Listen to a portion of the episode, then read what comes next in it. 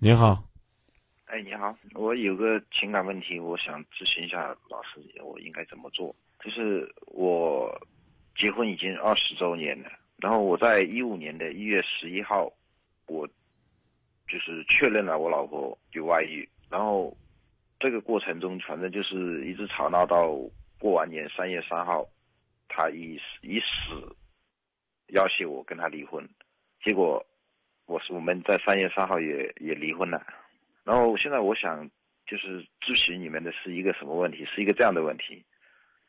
他是四十，他是七四年的，然后他是找了一个八三年的小那个那个，跟他来对比的话是相对的小年轻，未婚的。然后据据我了解。应该也是事实，就是他们是一四年的可能七八月份吧，一次那个什么学习班上面，就是他那个学习班总共就是陆陆续续加起来总共是八节课还是七九节课，反正不是说一次性上完，就是可能这个礼拜上来一节，下个礼拜再上来一节这样子，然后陆陆续续总共就九节课认识的，然后他们就反正就应该是在九月份，他们就百分之一百就已经确定关系了，亲人关系了。你知道吧？然后在一四年的九月份那段时间开始，就陆陆续续找我查，就是有事没事找我查。因为之前我们是没有任何什么迹象的，然后就那段时间找我查，反正我怎么做都是找我查，都是我不好做的不好，怎么的怎么的，反正那我也没也也没在意，也没在意。那到最后面到一五年的，实际上是一四年的十二月份那个时候，他开始就冲。猖獗了，他就是要三天两头不回家住了，然后夜里就到了十点钟之后，你打你再打电话，十一点打电话，他就说我手机马上没电了，啪当就挂就挂了，然后再打就是就是关机了这样子。那到一月份的时候，我就想办法就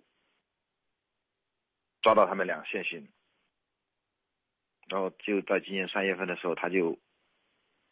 逼着我离婚了，离婚了，那那我想咨询的是什么什么问题？就是因为那我现在已经已经是离婚了，我干涉他不了了。那我想知道的就是说，像他们这种会有真爱吗？这就是江湖上的人讲的，有爱的时候呢不操心，没爱的时候在那操闲心。你管他有真爱没呢？你告诉我，你问这句话的潜台词是什么意思？潜台词是什么意思啊？我刚才跟导播已经说过了，我为了想挽救他，离婚的前提他是答应我，他绝对离婚之后他绝对不去找那个男的，不跟他在一起。说说这话，我就只能说你幼稚。我为了挽救他，你太幼稚了。出户了，你太幼稚了。嗯，你知道吧？除非呢，你们，你刚说了，你净身出户了，然后呢，如果他去找那个男的，他再把钱都退给你，你们有这个约定吗？没有，那我给你举一个例子，我要从我们单位辞职，嗯，一般呢都会有一个回避条款，说不许呢去同城、同行业、嗯、同环境的竞争媒体，嗯，是吗？一般都都有这样吧？嗯嗯，是这样吧？嗯，对。啊，那有用吗？我跳槽，我就要去那个竞争的，人家挖的就是你的墙角。嗯嗯嗯，你觉得有用吗？嗯，从法律意义上来讲，如果你们有回避条款，可以啊。比如说某些互联网公司可能限制的，人家连这个电脑都不让摸，可以啊。但是你你给我足够的补偿啊，对吧？我就算是回去这个弄。二分地种地，我种三十年我都不会饿死，那我可能可能会接受你给我的条款。如果我根本就养活不了我自己，我要用我最擅长的东西去养家糊口，你有什么好限制我的呢？嗯嗯，我给你举个例子，你能明白吧？嗯，啊，就好比我从你公司辞职了，你是个搞房地产的，你说你千万不要去房地产公司，啊，你你去我是个搞媒体的，你说你千万不要去去去某个媒体。啊，尤其是同性质媒体没用，嗯，人是要凭良心的，他要讲良心，他就不跟你离了，嗯，啊，他那个良心都没有，你还指望他跟你玩这个？没有啊，那当时因为确实就像他，他身边的人，包括我身边的人，所有都不看好他们两个人，因为是什么？那个男的他纯粹就是一个，我也我也可以不看好，但是你千万不要问人家有没有真爱，人家有没有真爱我不知道，但我可以告诉你的是，你的那个他已经真的不爱你了，嗯，这是最可怕的，嗯，所以我要关心你问这个问题干嘛？你说我想了解了解他俩有没有真爱，啊，如果他俩有真爱，那人家俩要在一块儿非得过了，那我就不等他了。如果他俩没真爱，迟早呢他能看透，他要回来，我三年五年十年我不恋爱，那我也我也帮你分析分析。如果你我我如果目的不是这个啊，如果你目的不是这个，我就明确告诉你这问题我不予回答，因为我不知道人家是不是真爱。我想问你，你跟他结婚的当年，你俩是真爱吗？肯定的，啊，那二十年，这时间的沉淀没有把你们的真爱变成可以跨越生死的白头恋，却在这个时候分开了。我能否认你们之前是真爱吗？嗯，对，昨天可能他俩还是真爱呢嗯，今天有可能就不爱了呀。嗯，你说咱俩在这猜这个有意思吗？嗯，实在没意思。嗯我们能够看清那个人已经真的不爱我了，然后你问自己，你还是不是真的爱他？如果你说我还真的爱他，我决定还是冷眼旁观，看看他到底会走到哪一步。啊，他到时候栽跟头了，我再收留他，那我只能说，大哥，你是一个挺大度的，而且对感情挺重视的人，我支持你这么做。啊，你说张明，我决定呢，一下子要要要放下所有的一切，彻底离开，我同样支持你，因为到这个时候，人家已经选择完了，你俩离婚手续都办了。嗯，对，你你在婚姻当中，你都没有办法跟他说说你不要跟他联系，你离了婚，你你更没有资格跟人家说了。所以我我明确告诉你，你的这种跟他的约定，聊以自慰而已。没有，那我我我我我可以可以要回我的家产，哎，如果你们有约定了，我刚刚说了，这应该也可以嗯啊，只要你有约定啊，嗯关键还得看你有没有证据，你认不认？你们俩离婚协议上有约定吗？他如果和那个男人联系，嗯，这个没有，嗯因为这个这个这个的话，他当时婚姻登记书他就他就不给写，对呀，啊，那我就不给你，你咋地我呗？嗯，你来找我要，我就不给你。那我也让他们走不到一起，那你斗呗，就你就是耍恶心呗，有的就过自己了呗。哎、行，没事儿，我我不我不反对你，但是我实在我实在认为这种玩法比较低级。那我我不不可能让那个那个那个男的他就坐享其成，来，他的目的就是奔着这个来的。谁让你给他财产了？所以我就觉得，不管是男人和女人，离婚当中自己受害还要净身出户的，都是有毛病的人。嗯，这种毛病就是根本就没有认清楚自己的位置。你拿了钱了，人家还有可能回来找你，你把钱都给人家，人家门儿都不会回来找你。你去吧，你你现在你现在要挟我呀。哎呀，那你不是，那那那他当他他当他离婚前，他当着我的面要要跳楼，要拿刀割腕割脉自杀的这些事，那你说我怎么办？